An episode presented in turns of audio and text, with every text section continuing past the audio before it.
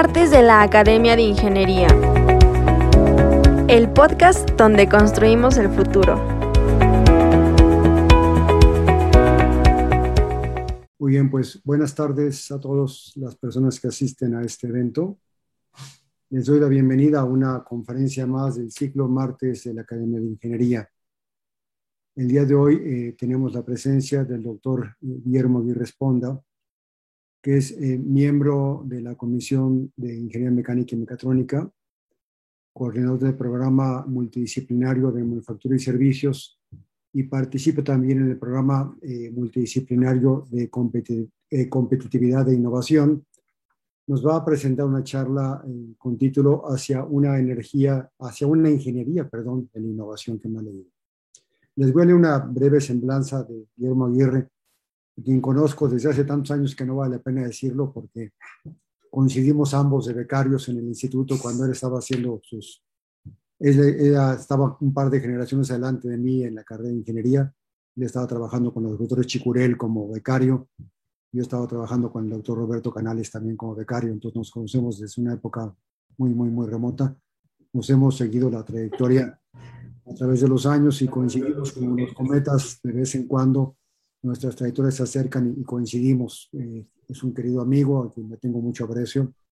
Eh, él es ingeniero mecánico electricista por la Facultad de Ingeniería de UNAM maestro en diseño mecánico eh, por la UNAM, obtuvo también una maestría en tecnología en el Reino Unido, en la Universidad de Loughborough y un doctorado en innovación y diseño en la Universidad de Cambridge. Ha tenido múltiples ocupaciones, ha sido diseñador, investigador, directivo empresarial y funcionario público, pues trabajó en CONACYT de 2001 a 2007. Ese sigue siendo profesor y consultor en la ingeniería de la innovación con, aplicación a la industria, es promotor de factor 6X para el desarrollo de ventaja competitiva de seis o más veces respecto a las prácticas establecidas. Es fundador y director de Innovalia Consulting Group, cofundador de la Red Latina de Negocios de Innovación y fundador de Grupo Aguirre que desarrolla productos y servicios altamente competitivos.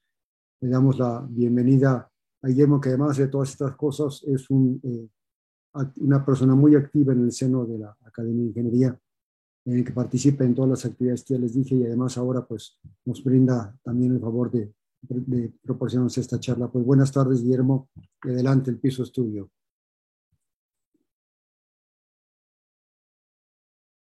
No te oímos, Guillermo, no tienes el micrófono todavía. Perdón. Pues muchísimas gracias, Luis. Este, te agradezco muchísimo esta presentación y, este, y agradezco mucho pues, que que, nos acompañen. Eh, la verdad es que, déjenme poner. Sí está.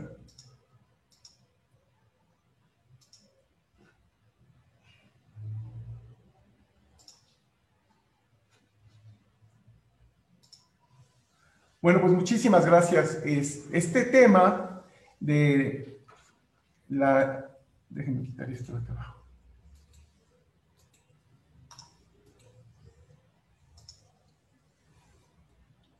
Ok. Sí, pues muchísimas gracias, Luis. Muchísimas gracias a la Academia por la oportunidad de estar aquí con ustedes y de platicarles de este que ha sido pues, el tema de toda mi vida, cómo buscar una ingeniería que tenga que ver con la innovación y permita a los ingenieros meterse a estos temas eh, con más certidumbre y hacer proyectos y avanzar en esto que es la, pues que tantas veces se ha mencionado como el futuro de la economía y de la, de la, de la humanidad, que es la capacidad del hombre de innovar, ¿no?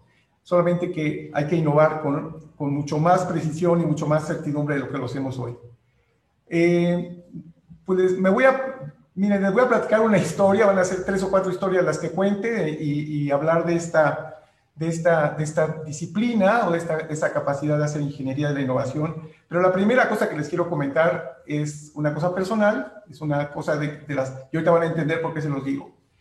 Lo primero es que ese coche que está ahí, ese carro que está ahí, pues era, era, mi, era el coche de mi esposa, yo lo iba manejando de regreso a, a la casa de ustedes.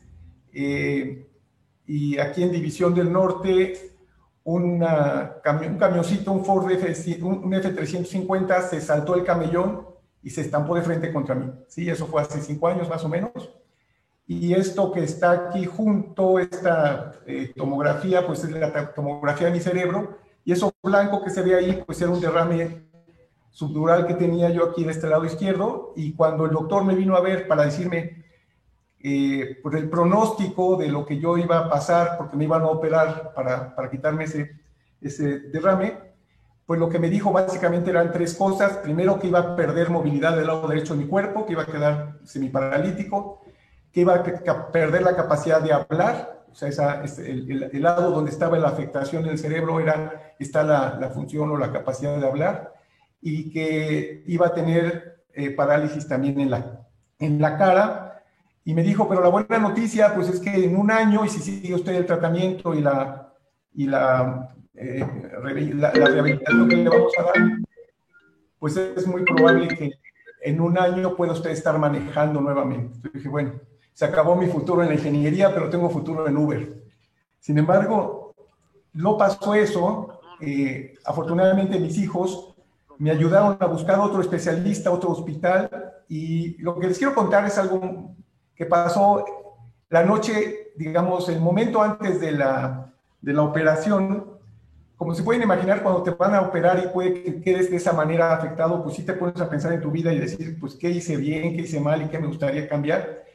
Y pues en esa actitud estaba cuando, en el momento de meterme al, al quirófano, estando en el quirófano me estaban presentando al doctor que iba a ser el, el anestesista y el ayudante, y, en eso ya me, van a, me pone la, la, la, cadeta esa transparente que te ponen para anestesiarte, y la última cosa que escucho, la última frase que escucho es, lo que haces es importante.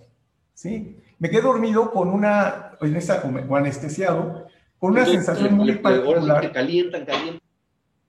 Porque el, en ese momento, en la, mi vida y en la empresa, digamos, lo que yo hacía era diferente de lo que quería hacer. O sea, yo estaba, me, me iba muy bien como consultor haciendo cosas que no quería hacer, ¿sí? Contratando personal, entrenando personal en ventas, arreglando líneas de producción, o sea, haciendo cosas pues que me iban muy bien, me pagaban muy bien, pero que no eran lo que era ingeniería de innovación, no era lo que yo quería hacer.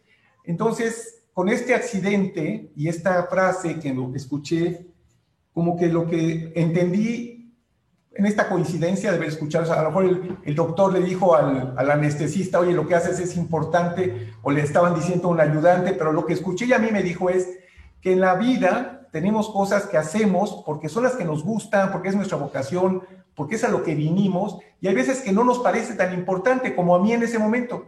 Me pareciera que era suficientemente importante ganar más dinero como para abandonar eso. Pero esta operación y ese momento me regresó a decir, es que no estás mal, están, las cosas que son importantes son las que haces, las que viniste a hacer. Esto que déjale a otro el entrenamiento, déjale a otro corregir las líneas de producción, déjale al que quiera hacer eso, al que le guste eso, que lo haga él y tú dedícate a lo que te gusta, a lo que haces. Este, nomás les quiero contar que nos quedamos sin clientes, o de cuenta que todos los clientes que yo tenía eran de eso, los dejamos, no importó, volvimos a empezar solamente haciendo ingeniería de innovación, ¿sí? Y estamos otra vez, digamos, con clientes como si nunca hubiera pasado nada. Entonces, lo que haces es importante, es un mensaje no para mí, yo me comprometí después de ese accidente y como no me pasó nada, nomás, ahora sí que una cosa que, que me pasó es que sí me hicieron dos trepanaciones del cerebro acá, de este lado, este, así es que si alguna cosa no le suena congruente, pues su conferencista literalmente está trepanado del cerebro. Un ingeniero y la ingeniería, para mí es muy importante decir, antes de avanzar sobre lo que es la ingeniería de innovación, yo tengo una concepción que me formé de lo que era la ingeniería desde, desde que era pequeño, desde que estaba niño, yo creo, leyendo libros sobre maravillas de la tecnología y cómo se hacían este, las locomotoras de vapor, imagínense, o las de diésel, etc. Y para mí, un ingeniero o la ingeniería es esta habilidad que tiene el ser humano para construir futuros con certidumbre. Es decir, si vemos esta fotografía ahí, este, y cuatro años antes hubiéramos hablado con un ingeniero parado ahí en la orilla de este río y de esta, de, decir, oye, dentro de cuatro años va a haber un puente aquí que va a transportar tanto volumen de, vehículos, va a aguantar hasta tal capacidad de vehículos, si me explico, va a costar tanto, se van a requerir tantas personas, este, va a funcionar de esta manera. Está prediciendo el futuro el ingeniero, ¿sí me explicó? Y ese futuro tiene que ser, cierto, tiene que, no puede fallar el ingeniero. El ingeniero si fallara en decir, oye, no se tardó cuatro años, se tardó cuatro años y medio, tache, no hizo bien su trabajo. Oye, costó un poco más, tache. ¿sí? Oye, no funciona porque tenemos unos problemas, tache. ¿Sí me explico? Sea, el ingeniero desarrolla futuros, construye futuros con certidumbre y se los hacen exigibles. ¿Sí? Un ingeniero que se arriesga, que dice que en ese puente, que ese, ese río se va, a se va cubrir con un puente y dice todo eso, está sujeto de ser, digamos, eh, obligado a tener la certidumbre y, y generar ese futuro. Eso, eso para mí sería suficiente como para decir que la ingeniería pues es algo casi mágico, la gente, un ingeniero que puede hacer eso y predice el futuro y lo logra, ¿no? Pero no solo es eso. Para mí también, y no sé por qué, desde dónde escuché esta frase, pero a mí me marcó la vida, un ingeniero es aquella persona que puede hacer por unos centavos lo que otra persona que no sea ingeniería va a requerir dólares. O sea, un ingeniero puede hacer por muy poquito lo que otros van a necesitar mucho para hacer. O sea, un ingeniero tiene que tener, además de ser capaz de predecir ese futuro y decirlo con toda certidumbre, tiene que ser capaz de hacer eso mismo por mucho menos de lo que cualquier otro haría, ¿sí? Si no es así, y esta es una frase de Henry Ford, pues no está siendo ingeniero, no está haciendo la ingeniería, no está haciendo el trabajo que se espera de él. Y eso para mí, esa frase ha marcado toda mi carrera, no más que nunca me, nunca me encontré a ningún profesor en clase o maestría o doctorado que me dijera eso. ¿Cómo se hace eso? O sea, sí, o, sea y, la verdad para mí era una, una, pues una, una cuestión, una cosa, una, una paradoja que tenía que yo que resolver. ¿Por qué Henry Ford puede decir que eso es cierto y en la carrera, ni en la maestría, ni en el doctorado nadie habla de eso? Yo cuando mucho, cuando mucho, hablando de gente que sabe optimizar muy bien, está mejorando por, por cientos. Oye, mejoramos 30% y aplaudimos. Si me explico, oye, aligeramos el puente en 25%, oye, construimos la máquina con un poquito menos, pero mejorar cosas en veces era una cosa que a mí me, me, llevó a ser ingeniero y que en esta ingeniería de innovación era una de mis cosas más importantes de descubrir. ¿Cómo hace un ingeniero para lograr ventajas en veces? ¿Sí? Y veces muchas, 10 veces o más. ¿Sí? Entonces, para, para, para, continuar con la plática sobre la ingeniería, pues la ingeniería es esta maravillosa capacidad de predecir el futuro, nomás que está acotada bastante a un ámbito bastante acotado. La ingeniería no predice futuros en cualquier ámbito, ¿sí? Pues sí, desde luego en esta gráfica que, que, presento aquí, pues la, ingeniería predice eh, futuros en cosas tangibles, puentes, rascacielos, locomotoras, máquinas, eh, iPhones, ¿sí me explico? Pero ¿qué tal si nos metemos a organizaciones? Vamos, ¿Habrá ingeniería de organizaciones o de negocios? ¿Habrá ingeniería para negocios? ¿Sí? Que sean así capaces de decir, oye, pues no, este futuro del negocio, vamos a tener una fábrica aquí que vamos a empezar a vender desde, desde hoy, vamos a imaginarnos si en el futuro va a haber un negocio. ¿Sí me explico? ¿Cómo sería esa ingeniería?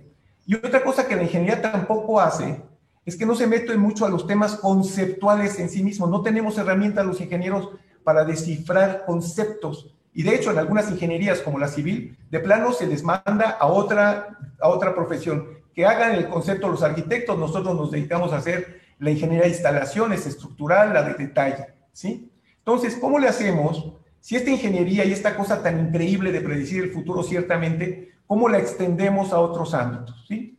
Entonces, ¿qué hace la ingeniería? ¿sí? Pues evita fallas, predice el futuro con certidumbre. Entonces, si, nos alejamos de esta parte central donde las cosas son tangibles, la ingeniería es de detalle y las cosas son relativamente simples, donde la ingeniería puede hacerse con, con relativa seguridad y nos empezamos a alejar, por ejemplo, en el sentido de hacer cosas más complejas que no puedan fallar. ¿sí? ¿Qué hace la ingeniería? Yo me he escuchado con definiciones de la ingeniería que dice que es el uso de la ciencia y las matemáticas. Y digo, a ver, no la veo en cosas como esta. Sí la veo y no la veo, ¿sí? Porque la ingeniería, si queremos hacer cosas complejas, como un aeroplano que no se caiga, claro que necesito ciencia, pero necesito muchas otras cosas que son ingenieriles. Por ejemplo, manuales. necesito códigos, necesito estándares de operación y sobre todo necesito métodos comprobados para, para hacer todo lo que ese avión lleva para que no se caiga, para que nunca falle. ¿sí? Entonces la ingeniería, aparte de usar las ciencias y las matemáticas, es una acumulación de métodos comprobados para hacer cosas que no fallan. ¿sí? Porque en una cosa tan complicada, decenas de miles de partes interactuando para que un avión funcione por millones de horas sin fallar, ¿Sí me explicó? Sí, una, no, puede, no puede caerse, no puede dejar de funcionar, ¿sí? Está en las condiciones más extremas. Pues los ingenieros llevamos a cabo algo, ¿sí? Que es eso, la ingeniería.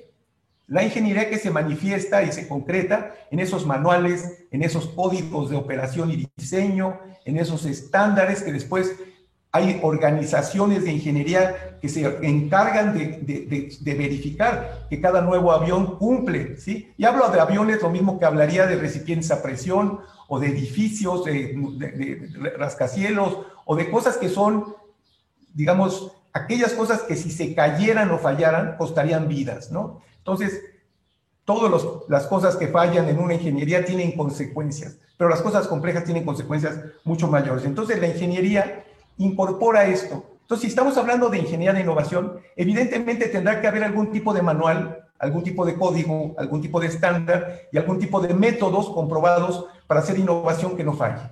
Si no, no va a ser ingeniería.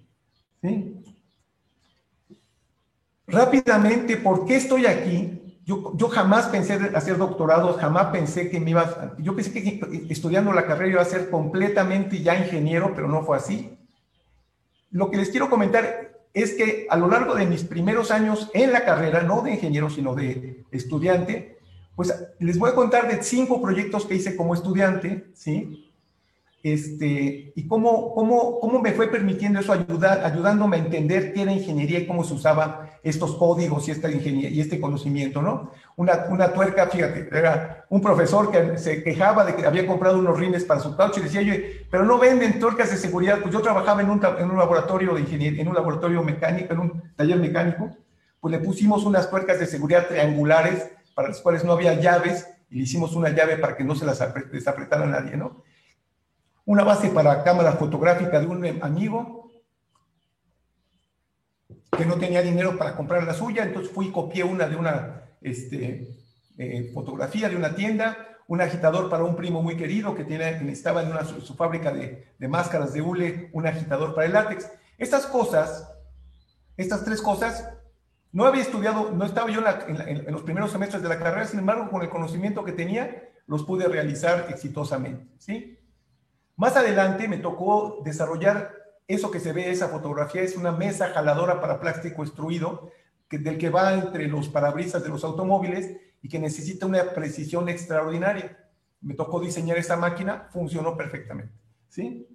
Sin embargo, ya para hacer mi tesis de licenciatura, pues por razones que, no puedo, no, no tengo tiempo de contar, me tocó la oportunidad de diseñar una máquina, que yo le llamé máquina, pero mucho más que una máquina, un sistema para ensamblar botes de cartón como esos que están ahí, para envasar sal, ¿sí?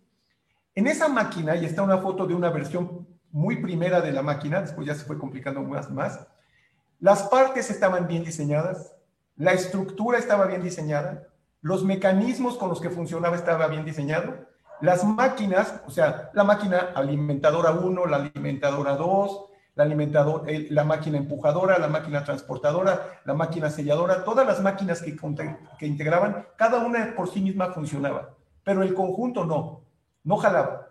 Si me explico, era como estar arriando gatos, o sea, la máquina no, no, no había manera de hacerla funcionar, ¿sí? ¿Qué estaba pasando? ¿Dónde estaba la ingeniería para hacer el conjunto? Si yo tenía ingeniería para hacer partes, estructuras, mecanismos, pero para el conjunto, ¿dónde estaba eso? ¿Sí? Entonces, Después de tres años batallando con esa, esa, esa, máquina o ese sistema para envasado, el ingeniero Jorge Ángel, el doctor Jorge Ángeles me recomendó un libro que era sobre los principios de esto que estamos hablando, ingeniería de innovación, o sea, sobre los principios de una ingeniería que va más allá. Y entre los principios que decía este autor que se llamaba Gordon Gregg y era profesor de la Universidad de Cambridge, decía que si alguna, decía esta cosa literal con lo que les voy a leer, si en alguna parte de tu máquina la complejidad se está saliendo de control, frecuentemente se debe a que alguna parte o componente está sobresimplificado. Se debe complicar su diseño para que el resultado general se simplifique.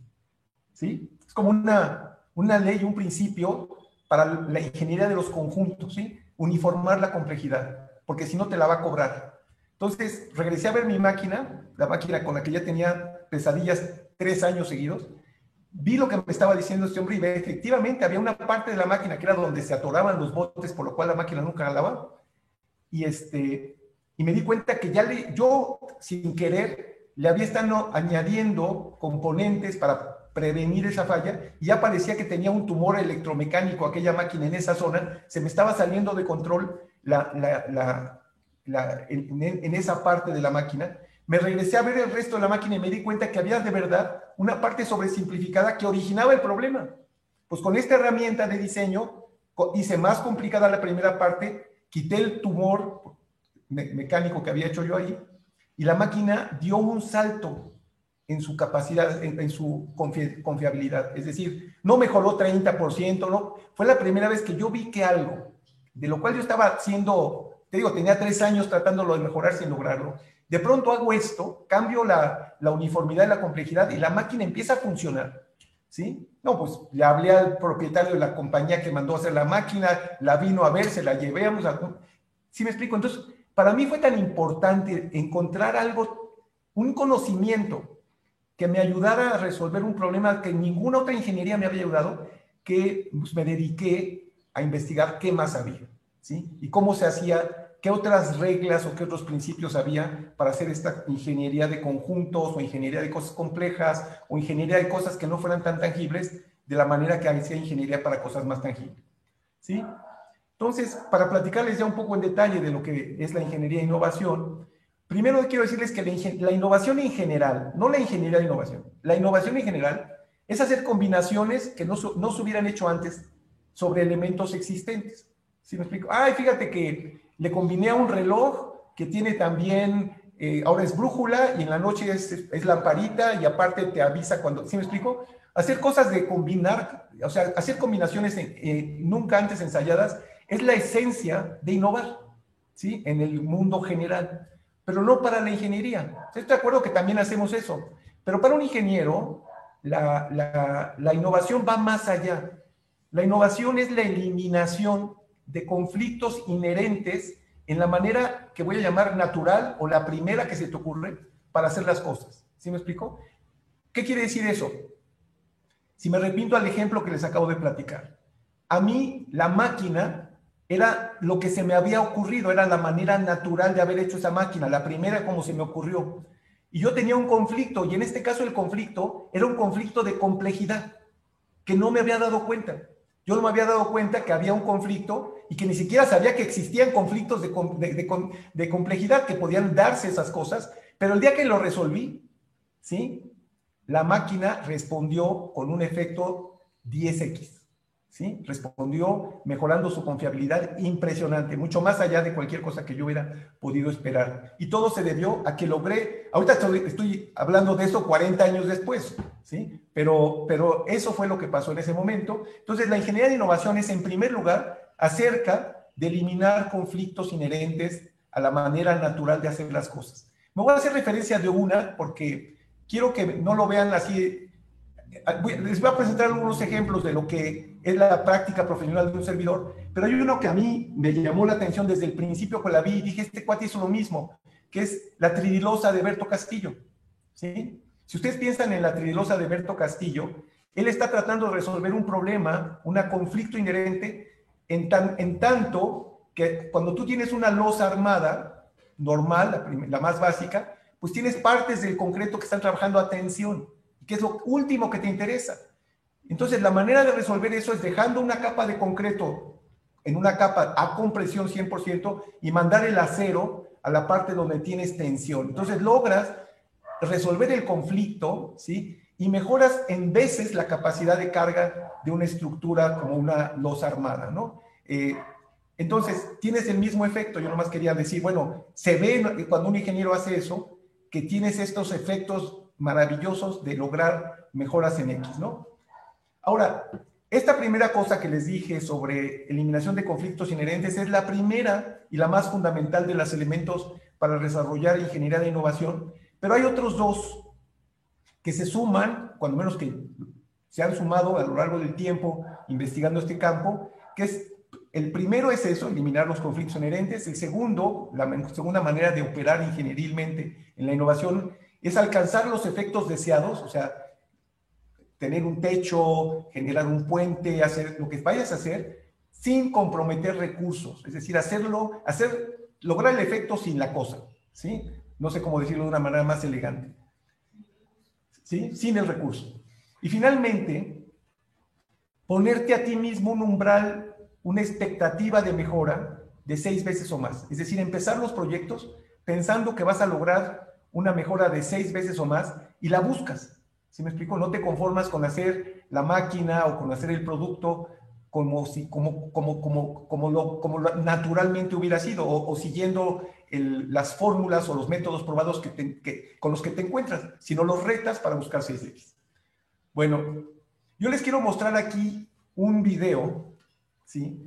De cómo se ve en la práctica, y es una cosa súper sencilla, no más quiero verla, no, quiero hablarlo, sino mostrarlo, cómo se ve un efecto de eliminación de un conflicto que, que, genera una ventaja 6X.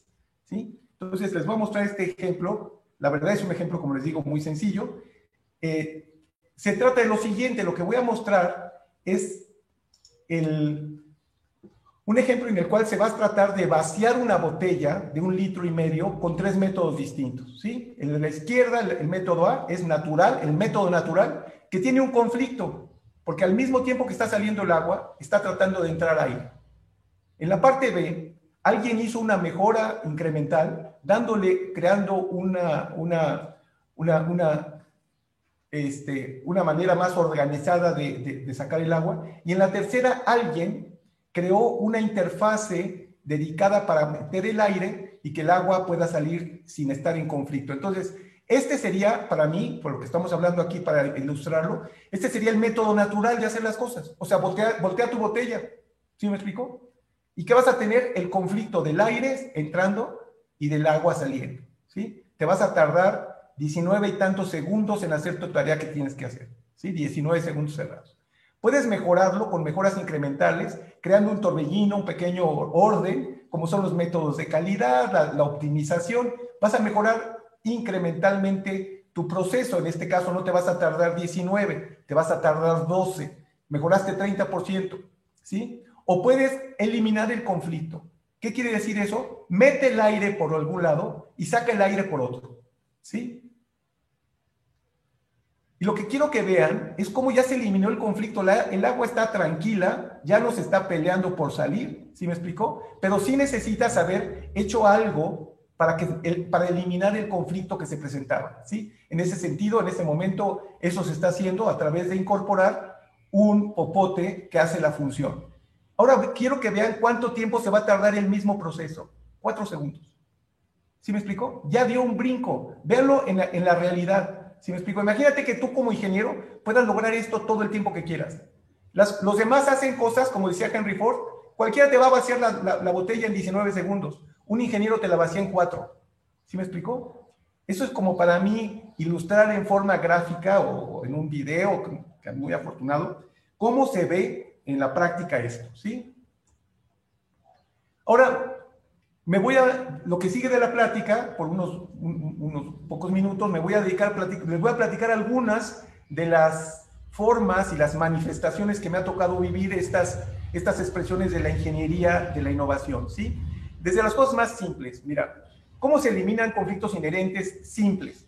Este me lo platicó, después de haber yo dado una plática similar a este, la secretaria de la persona con la que, del director de la empresa donde yo fui, entendió lo que le dije y dijo, ah, mire, este, se trata, entre otras cosas, de, de eliminar estos conflictos anticipando. Entonces ella decía, mi problema era, dice, es que mi niña en las mañanas, ¿sí? Siempre era un conflicto peinarla y encontrar los zapatos y la ropita que siempre está arrugada, ¿no? Y la pobre niña terminaba yendo a la escuela, mal peinadita, medio, medio regañada porque su mamá la tenía todo el tiempo.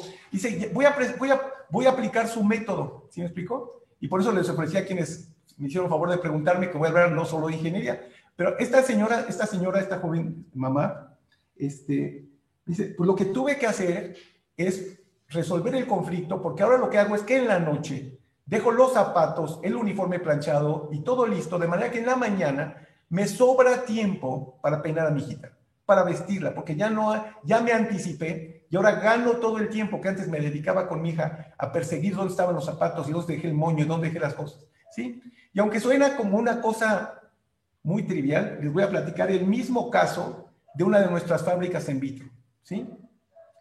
En esta compañía teníamos nosotros una situación en que nuestra capacidad o velocidad de ensamble de las estufas era seis veces más alta, o sea, teníamos, éramos seis veces más lentos que nuestros equivalentes en Whirlpool. O sea, nuestras fábricas, y tú ibas a la fábrica y decías, se ve muy parecida.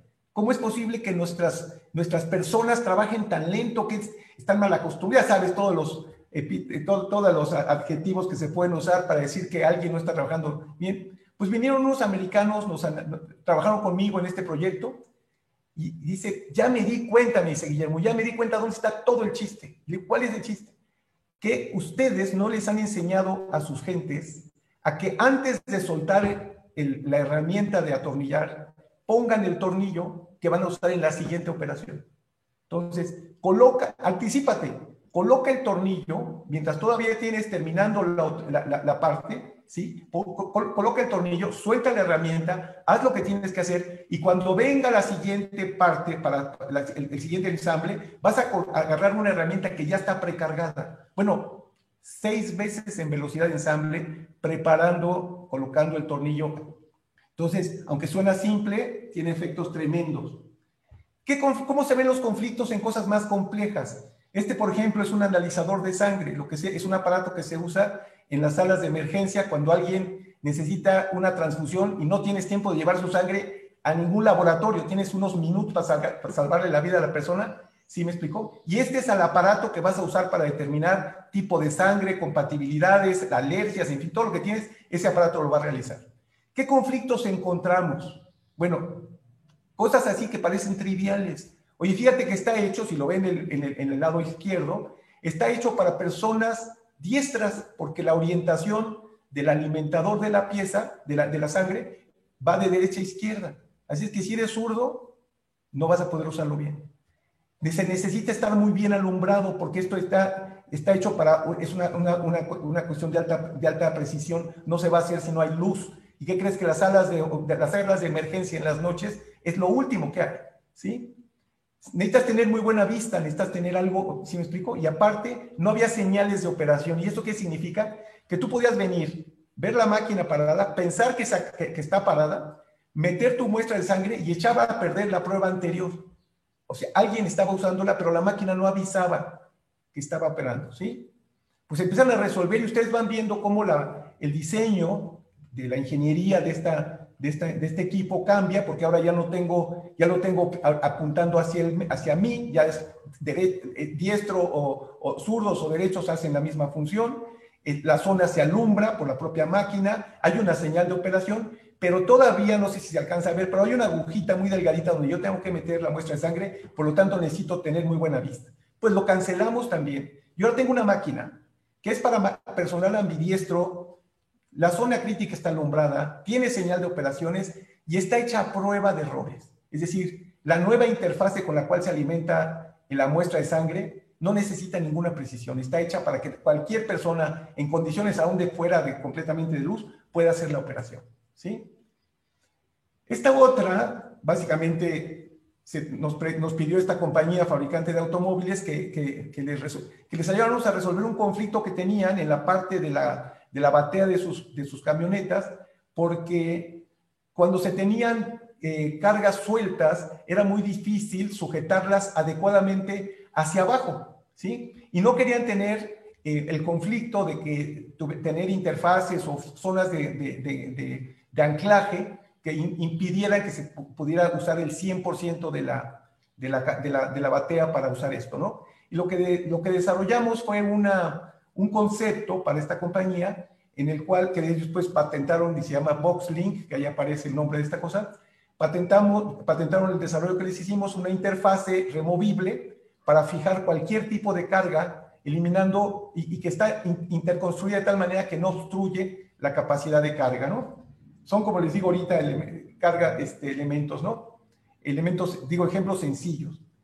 En este caso, para entrar a la parte 2 de ingeniería de innovación, que es cómo logro el efecto sin, los recursos, el ejemplo que les, quiero mostrar aquí es cómo hago que nuestra lavadora más sencilla, que es la lavadora que, esta lavadora no sé si sepan, pero es de las primeras lavadoras que se inventaron en el mundo comercialmente exitosas y tiene el efecto famoso chaca-chaca, ¿no? De ir y venir. Y para hacerlo tiene esta, esta gran transmisión muy, muy compleja que implica el uso de 127 partes, ya se pueden cremalleras, este, un, un mecanismo de, de, de, pistón para ir a regresar la cremallera, engranes, en, empaques, en fin, aceite. ¿sí? ¿Cómo hace eso? hacemos eso mismo pero sin el recurso, sin la transmisión, ¿sí? Entonces se logra una transmisión electrónica con un motor que, que tiene que es reversible, ¿sí?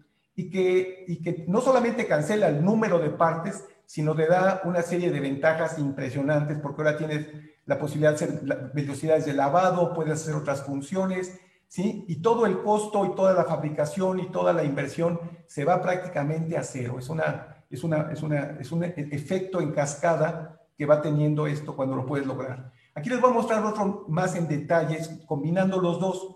Es un efecto 6X, lo que estamos buscando hacer aquí, es un despachador para las, el despachador de productos de alto valor agregado para las zonas de los aeropuertos donde tú quieres comprar unos audífonos o un teléfono celular o algo parecido y, este, y no hay espacio donde poner una tiendita, entonces tienes un despachador robotizado. En la primera forma de hacer las cosas, la manera natural, se generaron, como este que vemos aquí de Sony, o que tiene marca Sony, pero en realidad es otro fabricante, robots, robots que se mueven para ir a recoger la, oye, que quiero esos audífonos que están acá, entonces un robotito va, toma y te lo deposita en otra parte y ya tú, tú lo recibes y tienes un, un mecanismo para pagar, ¿sí? ¿Qué conflicto crea este? Bueno, primero que tener un robot que haga todo eso, pues, es una cosa muy complicada, ¿sí? Necesita mucho mantenimiento, usa mucho espacio, ¿sí? Este, son muy caros, ¿sí?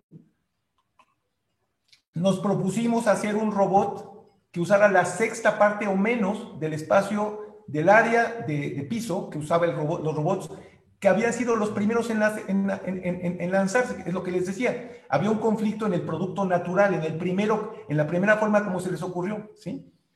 Entonces, lo primero fue seis veces o menos de espacio. Segundo, no quiero recursos, no quiero un robot que se mueva, quiero un robot que no se mueva. ¿Sí me explicó? No quiero piezas móviles porque cada pieza móvil requiere lubricación, ajustes, un técnico, eh, refacciones. No, no, no, no. A los que hicimos ese trabajo, la tarea es hacerlo sin partes móviles. ¿Sí? Entonces, ¿por qué? Y que esté eso de tal manera que si se descomponga esté de las partes que se, ahorita van a ver por qué, que se trasladan a la empresa para ser reparadas en casa, que no tenga nadie que ir a, donde esté el robot operando. Entonces lo que se hizo fue lo, que les voy a mostrar aquí, lo voy a mostrar en una secuencia para que la vean y si no les queda muy claro se la repito. Se hizo un robot que tiene, no sé si se alcanza a ver aquí, un elemento que sujeta un sobre que contiene ya sea el celular, los audífonos, lo que vayas a comprar, y que lo único que hace es que se calienta. Se calienta esta piececita. Al calentarse, quema o, o, degolla el plástico y lo libera, sin moverse. Entonces es un circuito de estado sólido, lo voy a repetir nomás para que lo vean, ¿sí?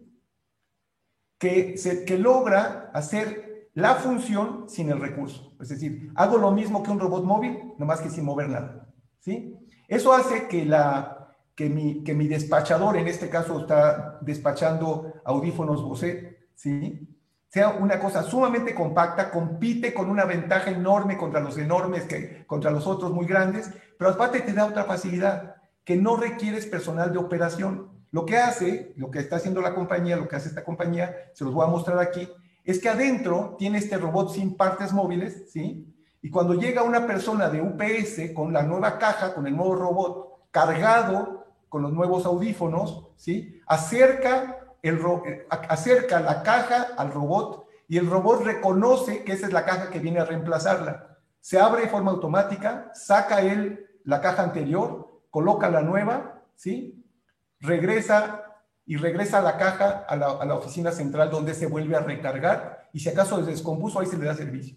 Es una compañía sin personal, todo el, todo, todo el suministro, todo el, todo el material, toda la recarga, todo lo que, está, lo que están viendo aquí lo hace UPS. ¿sí? Entonces, una compañía que vende ya más de, bueno, millones de dólares de esos robots, ¿sí? sin personal, sin mantenimiento, sin despachadores, sin transporte. Es como un Uber o como un este, Airbnb de, de, no es que esta compañía en vez de no tener taxis o no tener este, cuartos de, de, hotel, lo que no tiene es personal. Es una compañía que opera sin personal. ¿sí? Y luego las ventajas 6X, ya en particular, es como si tú te encuentras una estufa que de manera natural tiene una, una, una fórmula de una gran complejidad de partes muy numerosas, pues te propones eliminárselas. Le quitas el 56% de las partes llegas a hacer la estufa con el 26% de lo que normalmente se hubiera podido esperar hacerlo, reduces el costo de materiales, mejoras el tiempo de montaje, pero porque lo que te propusiste es ese 6X. ¿sí? En este caso, en, otro caso similar, hay un refrigerador que tiene una, una, gran cantidad de partes en, su, en la, en la puerta en particular, y lo que haces es eliminarlo y luego como en cascada te van a venir esos efectos como mejor consumo eléctrico, menor inversión, el, 76% menos de inversión, no el 76% de inversión, se invirtió el 14%, el 24% de la inversión, quiero decir, perdón, ¿sí? El costo de materiales se reduce, el, tiempo de montaje, bueno, ¿sí? Y, y, no lo he dicho, no, lo he mencionado, pero en casi todos los casos terminas con, con, usando este enfoque, terminas con propiedad intelectual a tu favor, ¿sí? Para terminar y poder dar lugar a, preguntas y, respuestas, les quiero decir que en el modelo de innovación, por ejemplo, de Apple, que se considera hoy la empresa más innovadora del mundo en, las, encuestas que se realizan, Apple hace mucho tiempo dejó de ser innovadora tradicional. Y lo que ha hecho es generar, pues con un enfoque muy similar, productos muy puntuales, espaciados más o menos seis años entre ellos. ¿sí? Lanzan el iPhone en el 2006, en el 2011 el iPad, en el 2015 el Apple Watch. ¿Sí me explicó? El iPod en el 2000. ¿Sí? Y lo que hace es mantener los productos vigentes generando eh, generaciones. Yo tengo aquí este Apple, esta es la generación 12. O sea, empezó en el, Apple 4 y después ya le entendieron, ya iban, ¿sí? Oye, pero que el 11, ¿cómo era? Ah, pues que en el 11 nomás había dos cámaras, ahora hay tres, ¿sí? Entonces, hacen una innovación muy ingenieril, muy de mucha certidumbre y de un impacto económico muy importante. En otro, digamos, lo que le voy a decir aquí no quiere decir que aquí hagamos Apple, pero sí muy cerca de eso, en el sentido de lograr lo mismo. La empresa que hoy maneja esos tres productos que yo les dije, la lavadora, la refrigeradora y la estufa, diseñados con este enfoque de mejorar, de resolver sus conflictos, de mejorar, de hacer las cosas sin el recurso, y de lograr ventajas 6X. Son productos que no están aquí, pero son productos que se desarrollaron con espacios de tiempo muy grandes y que fueron conquistando sus mercados y su vigencia no se ha acabado. Es decir, por ejemplo, el refrigerador ese se lanzó en el 95, sigue siendo el producto más vendido de México. La lavadora se lanzó en el 2000, la más vendida de México. La estufa se lanzó unos pocos años después y controlan el mercado porque tienen una ingeniería de diseño detrás, si me explicó, que les permite esto, que es generar para la empresa una condición de, ventaja competitiva de largo plazo, ¿sí?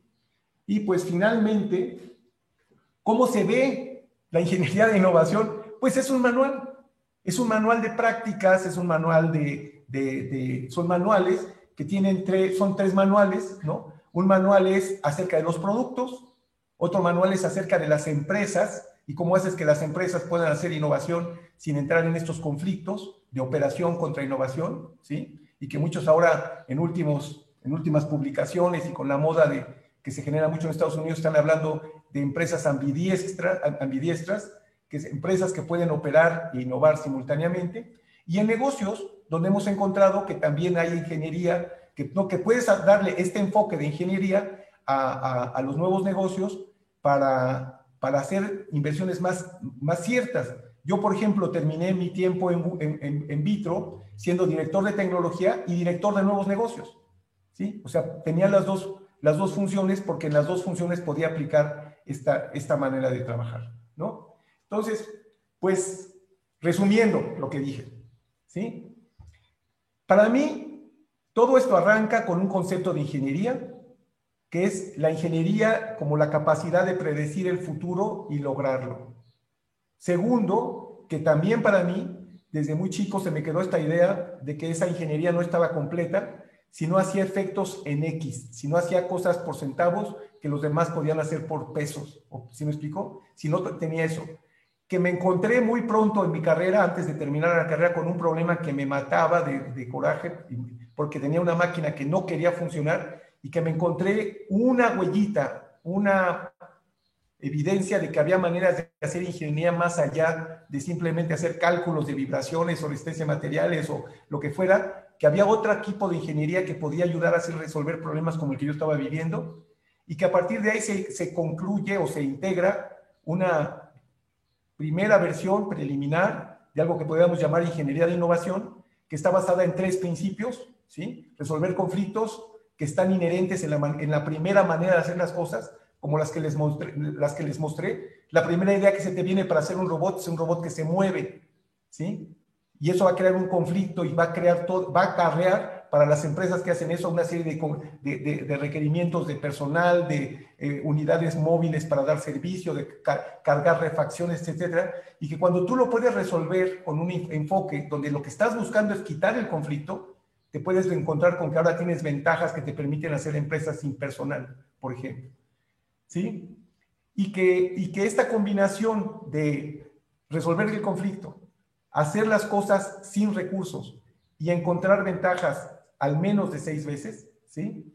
Eh, pues dan lugar a una, una cuestión que, que mencioné aquí en esto, que es a productos que se establecen como los dominantes de sus mercados y que son muy difíciles de desplazar porque en el mercado allá afuera hay muy poca gente que le entre estos, a estos problemas con tanta dedicación, es decir, con tanta profundidad, metiéndote a analizar la ingeniería de todo, ¿sí? Entonces, bueno, pues esa es la, la, plática que, que, eso era lo que quería comentar. Si tienen preguntas, encantados de, de, de tratar de contestarlas. Muchas gracias. Muchas gracias, Guillermo. Eh, Alejandra, no sé cómo estamos en los asuntos de preguntas. Sí, tenemos unas, eh, por el momento, unas cuatro preguntas para el doctor Aguirre. Gracias, a todos. Ok, el doctor Oscar Monroy Hermosillo pregunta, eh, doctor Aguirre, ¿diría que la innovación es inherente a los planes de estudio relativos a ingeniería o se deben rediseñar los planes para formar ingenieros innovadores?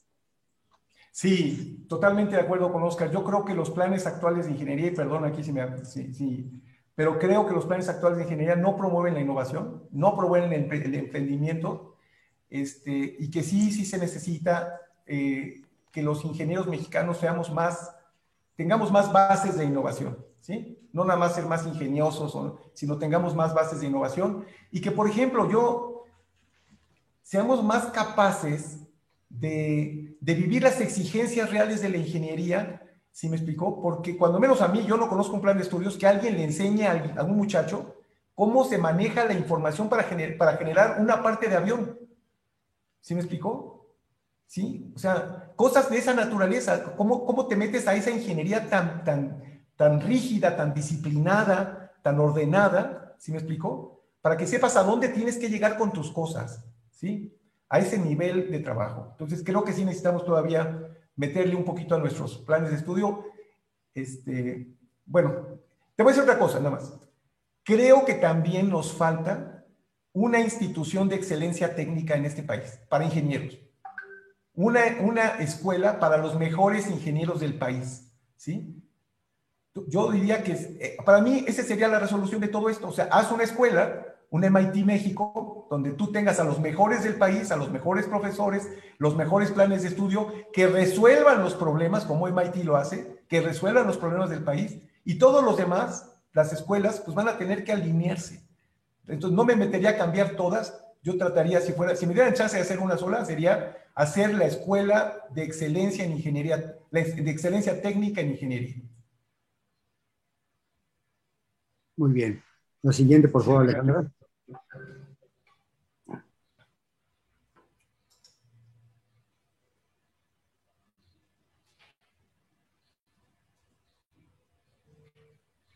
No tiene el audio, Alejandra. no Alejandra, tu micrófono. No tienes el micrófono, Alejandra. Ah, disculpe. Sí, de Carlos Botero Zuluaga. ¿Cómo replantear los planes de estudio? ¿Serviría redefinirlos y en ellos de decir qué se enseña y cómo se enseña para introducir la innovación? Ay, gracias por la pregunta. Mira, te voy a decir para mí, en mi concepción, qué sería ideal. Que a nuestros ingenieros los enseñáramos a través de proyectos y no de teoría. ¿Sí me explicó? Es una, ese es para mí un concepto fundamental. A ver, proyectos, semestre 1, proyecto nivel 1, proyecto nivel 2. Si me explico, en el primer proyecto, te voy a decir como que, voy, voy a hacer un poquito de imaginación de lo que me gustaría. Primer proyecto, número 1, agarra una pelota, desgraciado, y dime qué tan alto va a botar. Analiza la mecánica de una pelota y, usa todas las ecuaciones que quieras, las matemáticas que quieras, la mecánica que quieras, dime cuánto va a votar. ¿Sí? Predícelo. ¿Cuántos votos va a dar? ¿Sí? ¿Qué tengo que hacer para que no vote? Una pelota de ese tamaño. ¿Sí me explicó? Si la viento con una velocidad, ¿hasta dónde va a, hasta dónde va a llegar? O sea, no me enseñes tiro parabólico, no me enseñes mecánica de, la cinemática. Mira, maestro, mejor dime cosas reales y ponme a trabajar de manera que yo descubra eso, ¿me explico? Entonces yo diría, ¿qué cambiarían los planes de estudio? Yo les pondría proyectos, a, nueve proyectos a lo largo del año. Todo. Imagínate lo que sería salir de la carrera habiendo desarrollado nueve proyectos en donde el primero es botar una pelota y el último es resolver un problema de la comunidad. Pero en serio, no nomás hacer la, la finta de que vas a resolver algo. ¿Sí? Entonces, yo veo que sí estamos en unas carreras donde nos enseñan ciencias básicas y matemáticas con la expectativa que de alguna manera nosotros nos, nos enteremos cómo se combinan allá en el futuro. ¿sí? Entonces, si, si cambiaran los planes de estudio, para mí serían incorporando proyectos como el, elemento fundamental este, y, y dando la teoría que el muchacho requiera para resolver el problema que le estás poniendo. Bien, muchas gracias, doctor. Eh, la siguiente pregunta es de David Güemes. Eh, ah, nos pregunta, ¿qué tan diferente podría ser la ingeniería de la innovación con TRIS? Eh, ah. la teoría para resolver problemas de inventiva. Considerando que el TRIS, que este identifica las, las contradicciones y busca alcanzar el sistema ideal. Claro, gracias David. Yo no tengo, ya yo a Considero que, que TRIS es un fundamento, digamos, sine qua non de la ingeniería de la innovación. O sea, está incorporada en la ingeniería de la innovación. Yo creo que la única diferencia aquí, este, David, con respecto a la teoría de Althusser para la ingeniería, para, el TRIS, es que aquí estamos buscando no solamente la invención o la, la resolución del conflicto, sino como lo viste en el video, un conflicto y una solución que te dé una ventaja en veces. ¿Sí me explico? Que es es una expectativa mucho más atractiva y mucho más, este, y que te da otra ventaja, mira, este, porque le puedes entrar ahora, o sea, como lo puse ahí en la práctica, lo que sucede es que no tienes que entrarle por el conflicto nada más, sino puedes entrarle, es que sería una cosa magnífica si le puedes entrar con el conflicto, o puedes buscar el conflicto buscando por qué no hay 6X en eso, como lo mostré con el robot ese, ¿sí me explicó? Por ahí le puedes buscar, o lo puedes encontrar buscando cómo hacer la cosa, cómo hacer, lograr el efecto sin los recursos que normalmente hubiera requerido. Entonces, yo completamente de acuerdo, David, creo que Althusser y el, el TRIS son elementos fundamentales de esta ingeniería. Lo enseñaría, sería una parte de eso para que tú tengas más elementos de resolución y añadiéndole esta expectativa de que esa resolución tiene que darte una ventaja competitiva de seis veces o más. ¿sí? que no la veo en los libros de Althusser, no sé si, si cuando menos yo, de lo que yo he leído de Althusser, que leo bastante de lo que él escribió y, sus, sus nuevos autores de Tris, que no veo esta cuestión de que estés logrando una ventaja como la que vimos en el video. Sigue Alejandro, por favor. No soy más. Gracias. Eh, de Benjamín Medina, eh, en la parte de las energías renovables, ¿cómo podríamos mejorar o al menos lograr que más personas se dediquen a las eficiencias, ya que es muy baja aún esta y existen problemas políticos en ello? Claro. Bueno, yo creo que la, mira, te digo que, haz de cuenta, si yo me trato de, trato de imaginarme un sistema de, de generación, digamos, convencional, natural, como se nos han ocurrido hacer hasta ahorita, ¿sí? Grandes aspas dando vueltas y, general, y necesitando unos, digamos, unos multiplicadores de velocidad para que los generadores trabajen a la velocidad. Si me explico, si tú no, si, se ven ahí los conflictos, o sea, ahí están los conflictos metidos en la forma natural. La primera funciona, sí funciona, requiere mantenimiento como loco, requiere reparaciones muy costosas. ¿Sí me explico? Entonces, las oportunidades en la innovación o la innovación en los, en los sistemas de generación de energías limpias también son sujetos de estos, de estos avances a través de un enfoque que, que les elimine la necesidad que tienen hoy de, ser tan dinámicos, tan, tan, tan móviles, ¿sí me explicó? Eh, por ahí yo he, visto o, leído sobre elementos que no son móviles en el sentido de desplazarse, sino vibrar y, generar electricidad con, a través de vibraciones que están en una pieza monolítica, ¿sí me explicó? Como un elemento que elimina todos los conflictos de los que me acabo de, de expresar. Entonces yo creo que sí, que sí lo necesitamos, yo creo que es una de las grandes cosas y que necesitamos tener sistemas de generación de energías limpias muy innovadores, mucho menos complicados. O sea, es lo que decía, hacer lo mismo, o sea, generar la energía, pero sin requerir esas, esas, esas infraestructuras tan complejas que hoy requieren. ¿Sí? Muy bien. La que seguiría, por favor, Alejandra. Sí, de Ociel Vizcarra. Eh, él pregunta como estudiante, ¿cómo podemos impulsar a nuestros profesores para incorporar innovación en la ingeniería en las aulas? Pues, híjole, yo creo que, yo, mira, híjole, es una buenísima pregunta, no sé ni cómo, pero, pero si yo tuviera que hacer algo, primero es que, eh, dígame decirte, como es una situación de cambio, de, una, de, una, situación de un cambio de conducta, un cambio de actitud, un cambio de enfoque, en, el, cuando menos lo que yo he visto en innovación para las organizaciones, es que tú necesitas hacer esos cambios, digamos, drásticamente, para que se genere el cambio como un resultado es decir, no puedes hacer el, no puedes, no puedes empezar pensando en cambiar a los profesores y luego que suceda el cambio en la educación, sino, por ejemplo, te voy a decir cuál, es mi experiencia. Una de las cosas que he hecho los últimos 10 años es dar clases en MIT. Bueno, ahí yo como profesor, el primer día que quise dar una clase como las que daba aquí en México, mis alumnos me pararon en seco. O sea, ¿qué va a explicar en la clase? ¿Para qué explica? Si me explico eso, ya lo leímos. Usted dígame por qué está aquí. ¿Por qué quiere usted? ¿Para qué me quite el tiempo? Si me explicó, hay 76 alumnos del MIT diciéndome, si no vale la pena estar con usted, ¿por qué? Lo leo en la internet y ya lo, ya lo googleamos. Entonces, ¿qué hice? Al día siguiente cambié como profesor.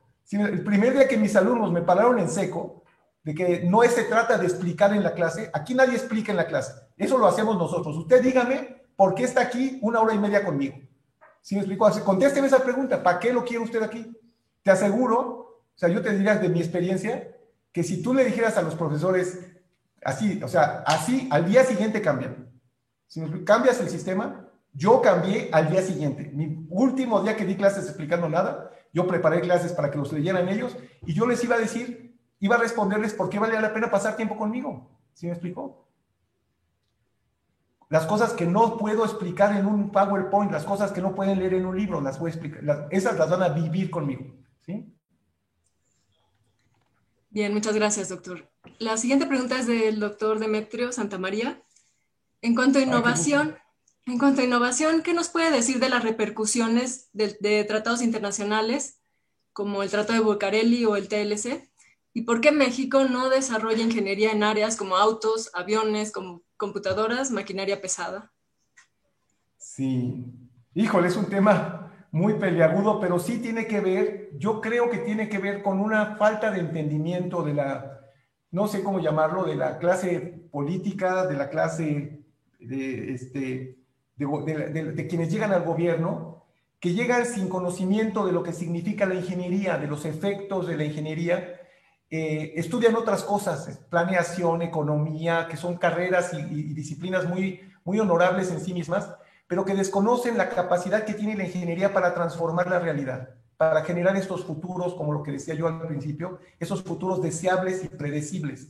Y entonces, por ejemplo, toman decisiones sobre, sobre financiamiento. Entonces, oye, quien tenga capacidad de comprar piridiegas y de aplicar una forma de financiamiento se lleve el proyecto a costa de, sacrificar la ingeniería mexicana. ¿sí? Entonces yo creo que sí falta un, hay un desconocimiento muy grande en la, clase política mexicana de lo que es la ingeniería, ¿sí? Yo creo que está en parte nosotros el meternos a la política algunos y hacer cambios y como lo ha hecho pues hay ingenieros muy, muy notables, ¿no? Que este, lograron generar esta, como el ingeniero Iriart, ingenieros que se meten a, gobierno y hacen desde el gobierno este, muy buena labor para, para el país, ¿no? Y sí tienes razón que al final nuestros políticos terminan haciendo convenios o este, acuerdos con, este, internacionales que, que sin, sin, saberlo están, te voy a hacer una palabra fuerte, están castrando al país en términos de su futuro. ¿sí? Bien. La siguiente, por favor, Alejandro. Eh, bien, no hay varias de, de, los participantes. Voy a hacer alguna eh, alguna, alguna y les dejo la palabra al doctor Alberto Lepe o a la doctora Yetzabe. Pero bueno, eh, la doctora Cecilia Martín, por ejemplo, pregunta, ¿cómo transferir la ingeniería de la innovación a la ingeniería de software y al diseño de herramientas de cálculo? Sí. Yo creo que una de las cosas más interesantes que tiene la ingeniería de software es la rapidez con la cual tú generas nuevas generaciones, con la cual tú das lugar a generaciones sucesivas de lo mismo. Entonces, es muy normal eh, en, ingeniería de software, digamos, hablar de cosas que en otras ingenierías se vuelve muy difícil porque ocurre a lo largo de periodos muy largos, como arquitectura.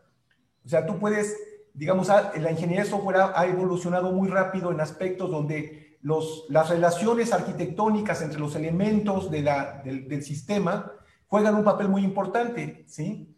Eh, entonces, yo veo que en primer lugar la ingeniería de software es una de las más, digamos, en las que más fácilmente es posible evidenciar cosas como las, las que he hablado aquí, ¿sí? Creo que, que sí necesitamos, yo creo que necesitamos darle más, esa es una opinión personal, por, por lo que yo he vivido de, de, ingeniería de software, yo creo que necesitamos tomarlo más en serio, o sea, en, en, en serio quiero decir dándole el lugar que tiene la ingeniería de software para hacer cambios globales, ¿sí me explicó? Y, este, y, nada más basado en eso, nada más basado en tomarlo con esa gran seriedad, empezarle a meter todos los elementos que sé, lo, sé que lo hacen, ¿sí me explicó? Nada más que creo que en México nos falta creer más en eso, ¿sí? Creer más en eso, en el emprendimiento del software, en las, en las transformaciones en los negocios a través del software, en, la transformación de los servicios, en la transformación de la educación, en la transformación de la realidad. ¿Sí me explico? Y creo que en México, cuando menos lo que yo veo, por ejemplo, te voy a decir por qué lo digo.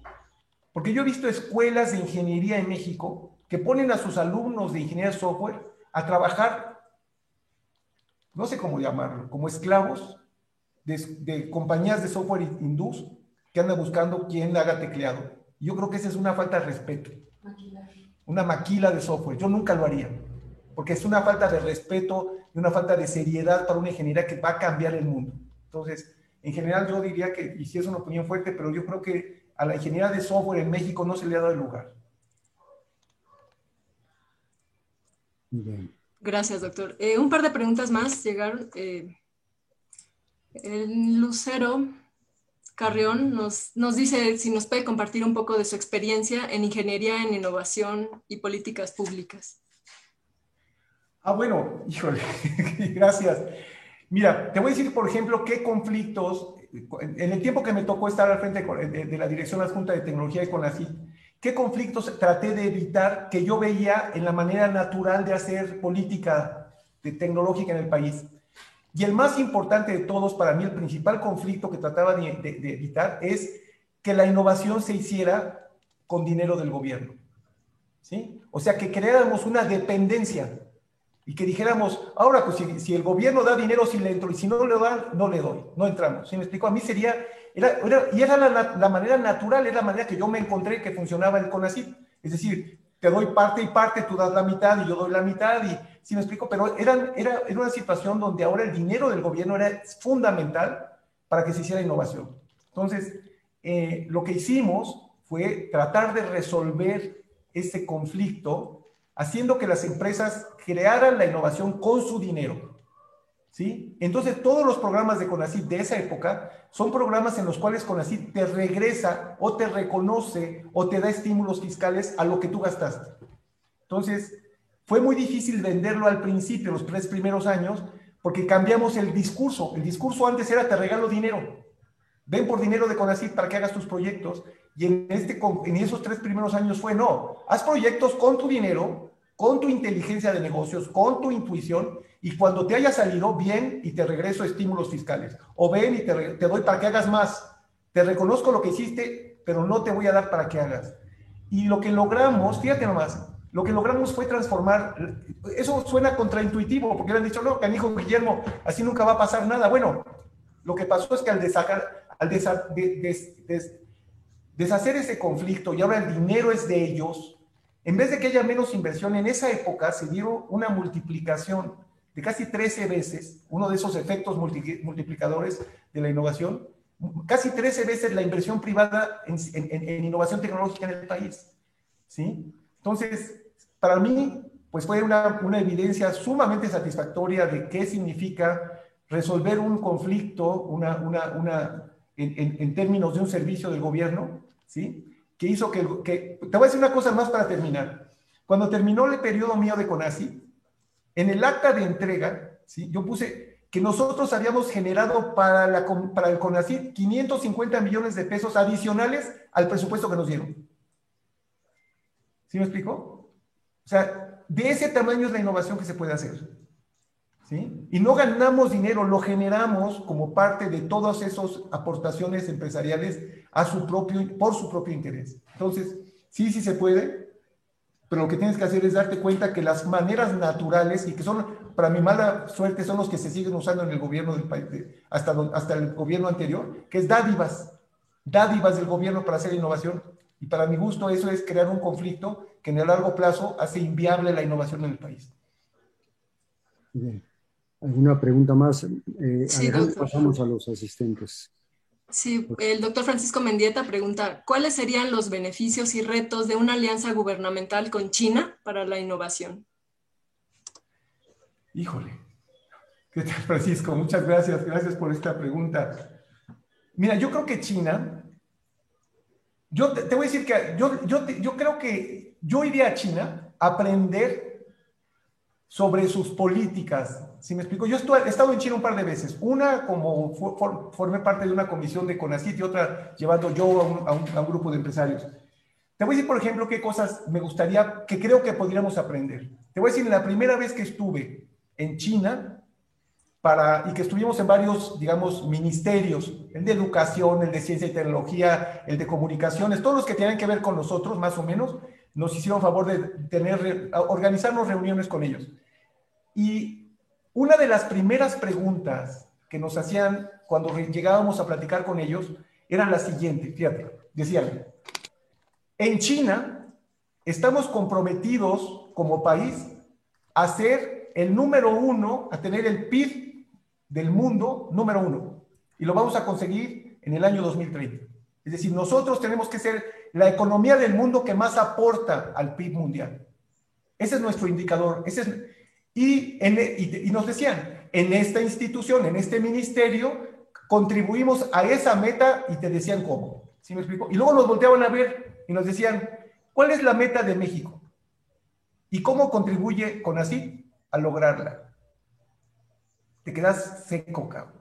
¿Cuál es, la, ¿Cuál es la meta de país? A estos cuates, ya te dije cuál es su meta. Ser el país, la economía número uno en el mundo medida por el PIB, por su participación porcentual del PIB mundial. Es decir, ser la, economía que más aporta al mundo. Ese es su indicador global de todo el país. Y lo mismo me decían en el Ministerio de Economía, que en el Ministerio de Educación, que en el Ministerio de Infraestructura, en todos sabían cuál era su, cuál era su meta. Ser la economía número uno del mundo medida como porcentaje del PIB mundial. ¿sí? Y ellos tenían claro cómo contribuían. Y cuando nos preguntaban, a ver, con la CIT, ¿tú cómo contribuyes a la meta del mundo, a la, México, a la meta de México? Pues para, para empezar ni la tenemos, desgraciados. No sabemos cuál es la meta del país. No tenemos una orientación.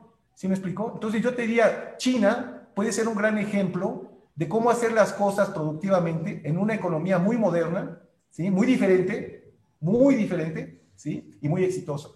Entonces, yo diría, ¿qué, qué haría si fuera con, que tuviera oportunidad de una relación con China? Aprender sobre sus políticas, sobre su manera de resolver estos conflictos y hacerlo bien, ¿sí? Orientar a su país, canijo, no, hombre. Tener un propósito común de país, imagínate, que, supiéramos todos para qué trabajamos. Bien, muchas gracias. Eh, gracias, sí, Francisco.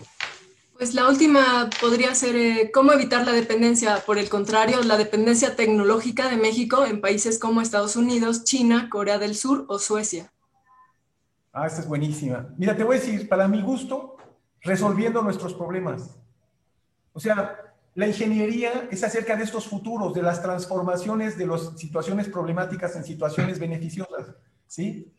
Entonces, yo diría, te voy a decir una cosa que, que, que, ¿cómo, ¿cómo, hacer esta transformación? ¿Cómo cambiar la situación de, de este país? Hay algunos recursos, por ejemplo, que tienen un conflicto estúpido de, de, de, falta de realidad. Por ejemplo, tenemos, creo que tenemos más de un millón de estudiantes de ingeniería, ¿sí? Bueno, yo, eso es una capacidad instalada humana de millones de horas hombre inaudita y no lo conectamos con la realidad.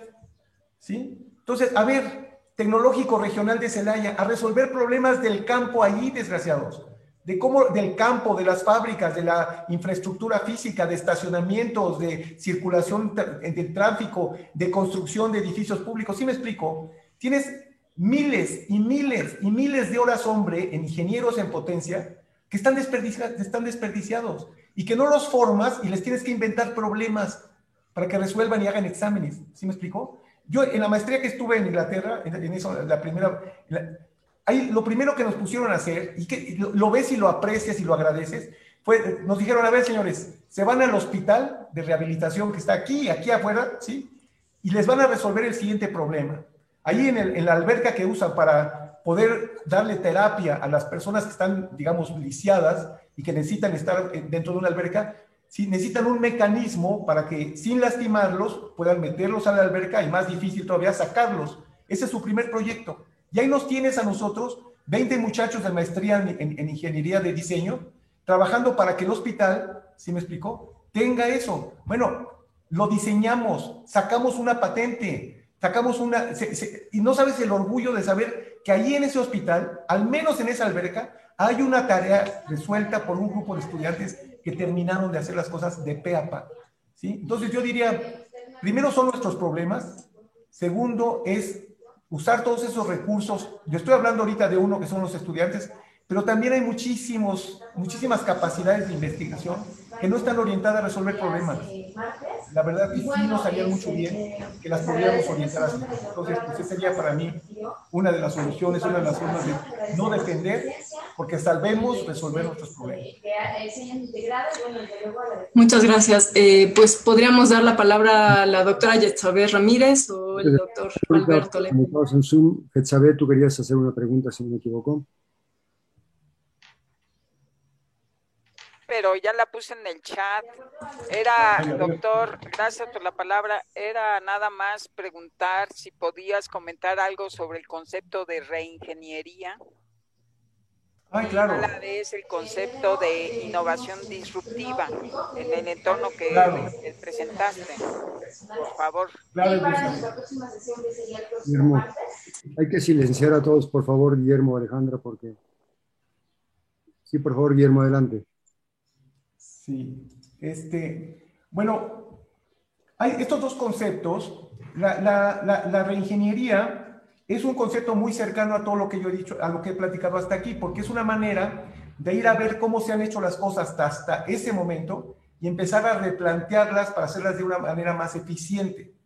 Yo creo que lo único que la reingeniería, o como, y que es una gran cosa, ¿eh? creo que es una gran cosa y que ayuda a que las empresas renueven y se revitalicen y, y hagan mejoras importantes. ¿Sí me explico? Yo creo que la única diferencia que yo noto entre la reingeniería y la ingeniería de la innovación es el horizonte o las expectativas de cambio que tienes con el ejercicio. O sea, en una reingeniería, cuando menos a mí las que me tocó vivir en vitro, son reingenierías para mejorar porcentualmente o incrementalmente o hacer alguna transformación, pero no estás esperando una ventaja en veces. ¿sí? Entonces, creo que es una tarea muy, o sea, primero que es una super herramienta, eh, me merece el mayor de los respetos y que ayuda, ayuda muchísimo porque toma el mismo enfoque. Va, analiza cómo se hacen las cosas hoy, cómo les han hecho de manera natural o cómo se les haya ocurrido y ahora usa herramientas de mejora para alinear y hacer esa, esa, esa misma cosa, pero con ventajas. Entonces, creo que en ese sentido.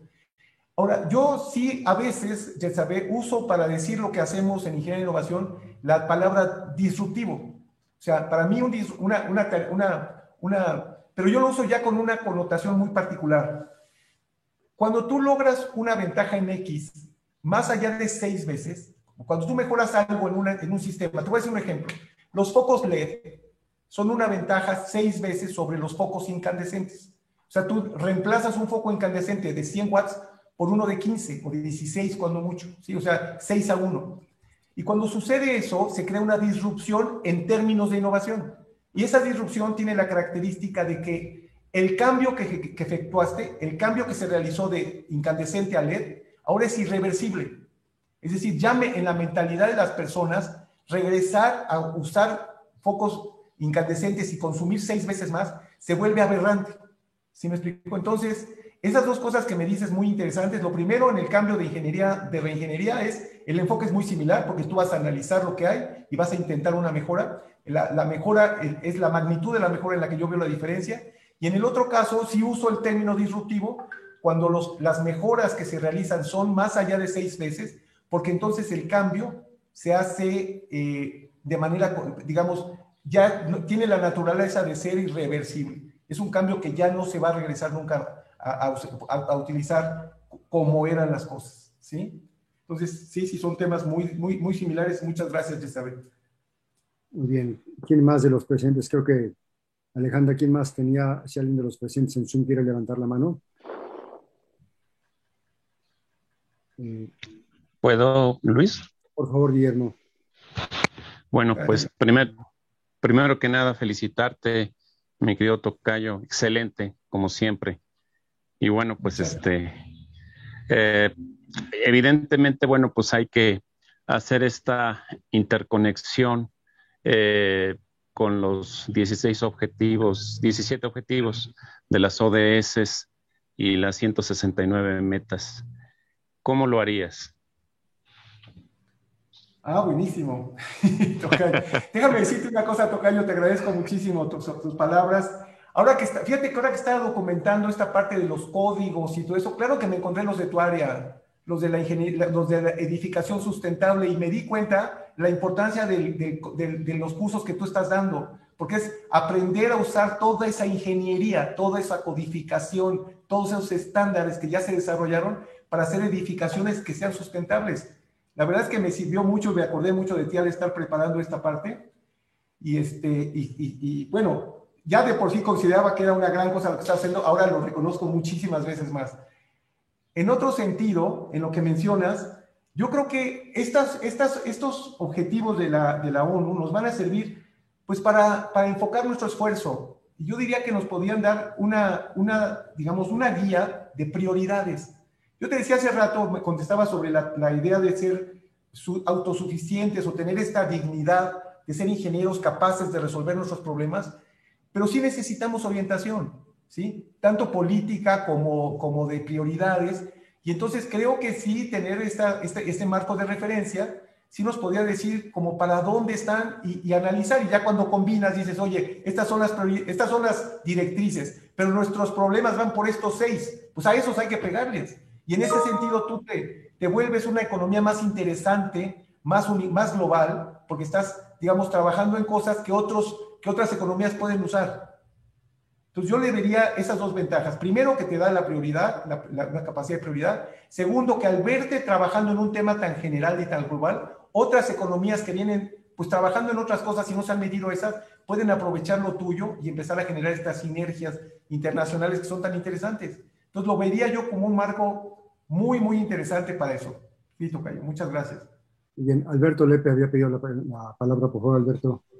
Bien, pues buenas tardes a todos. Guillermo, como siempre, atento a lo que dices y espero que se me quede ah, sin necesidad que me caiga un carro encima.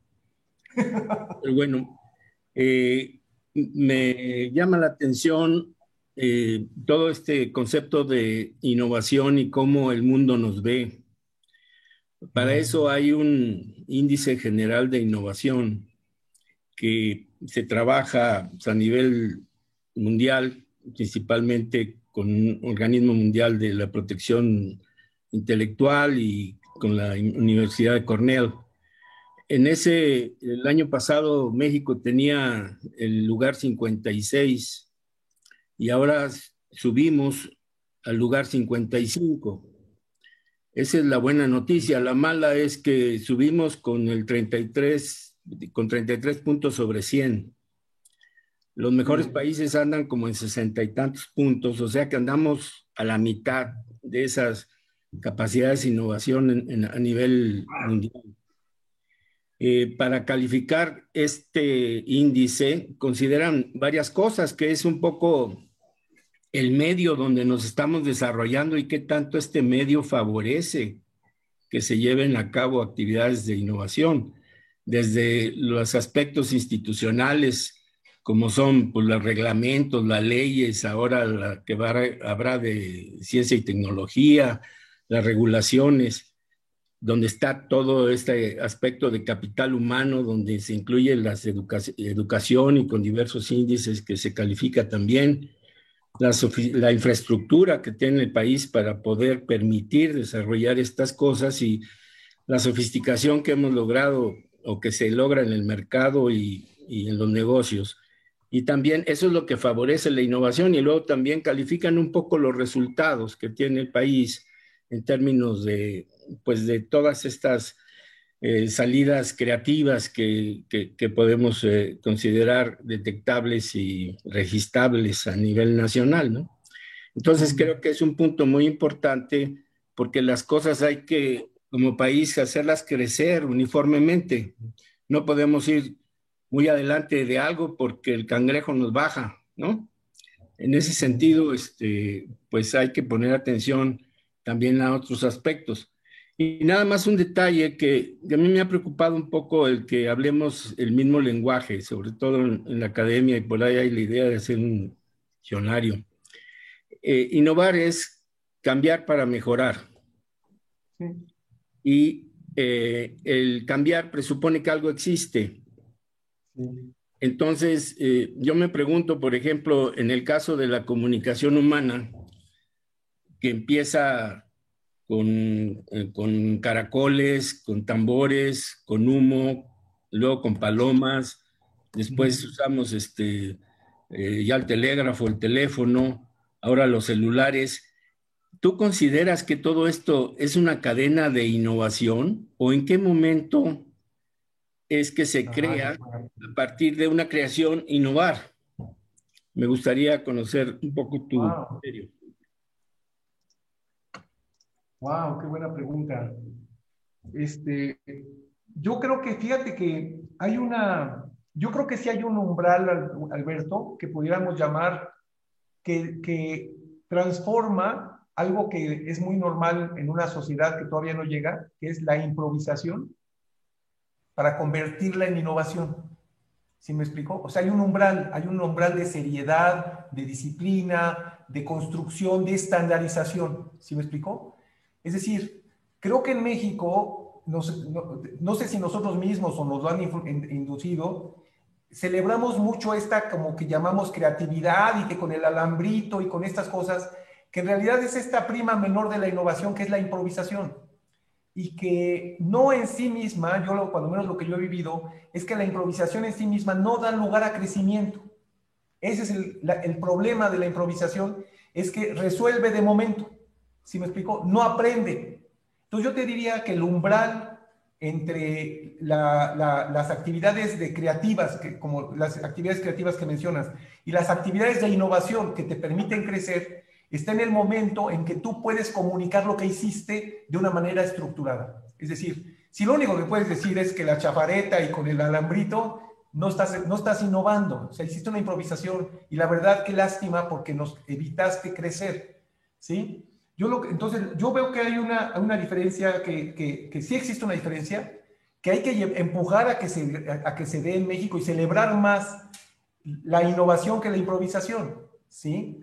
Eh, y esa, esa, innovación, como te digo, la diferencia está en que la innovación se documenta, la innovación se mejora, la innovación, como dices tú, se da por existente, se da, da, por, da por hecho la existencia de algo documentado y lo empieza a mejorar. En el otro caso, pues es una situación aleatoria en el cual se, se, se incorporan a esa situación todavía más elementos de aleatoriedad, que son estos elementos improvisados, y lo que van terminando de hacer es una es una solución temporal, no, no, no, que no construye, ¿sí?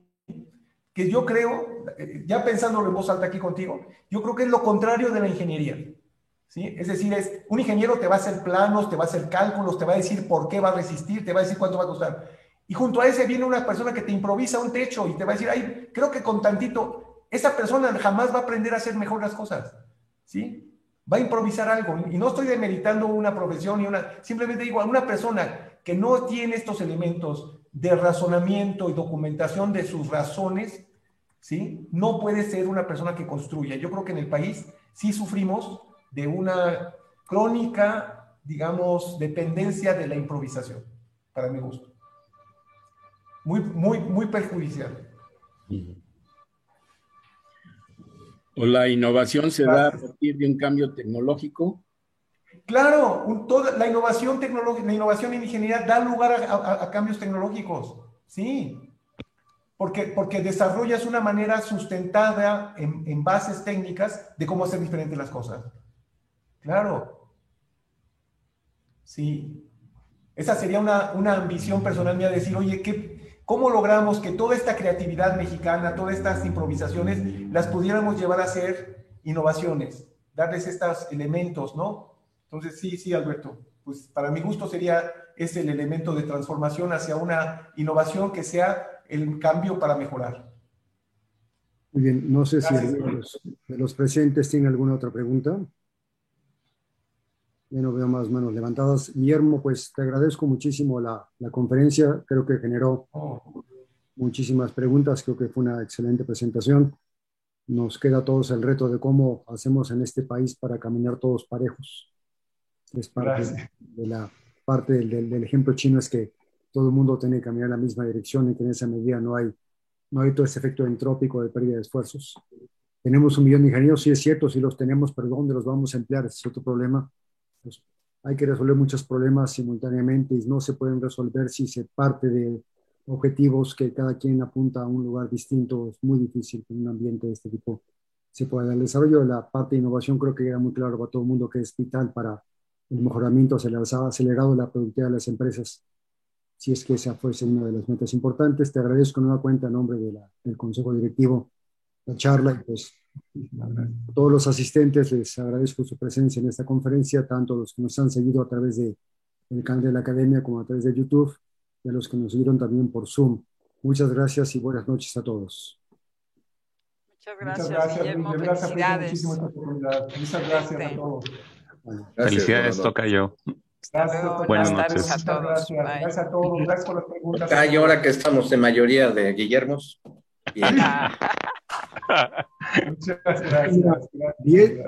de 10 es mucho.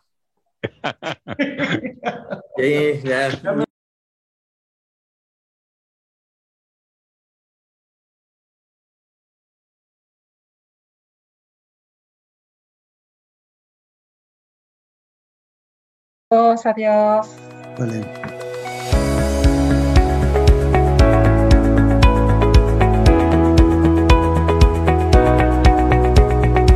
Puedes encontrar los martes de la Academia de Ingeniería en YouTube, Facebook, en nuestra página ai.org.mx y en Spotify.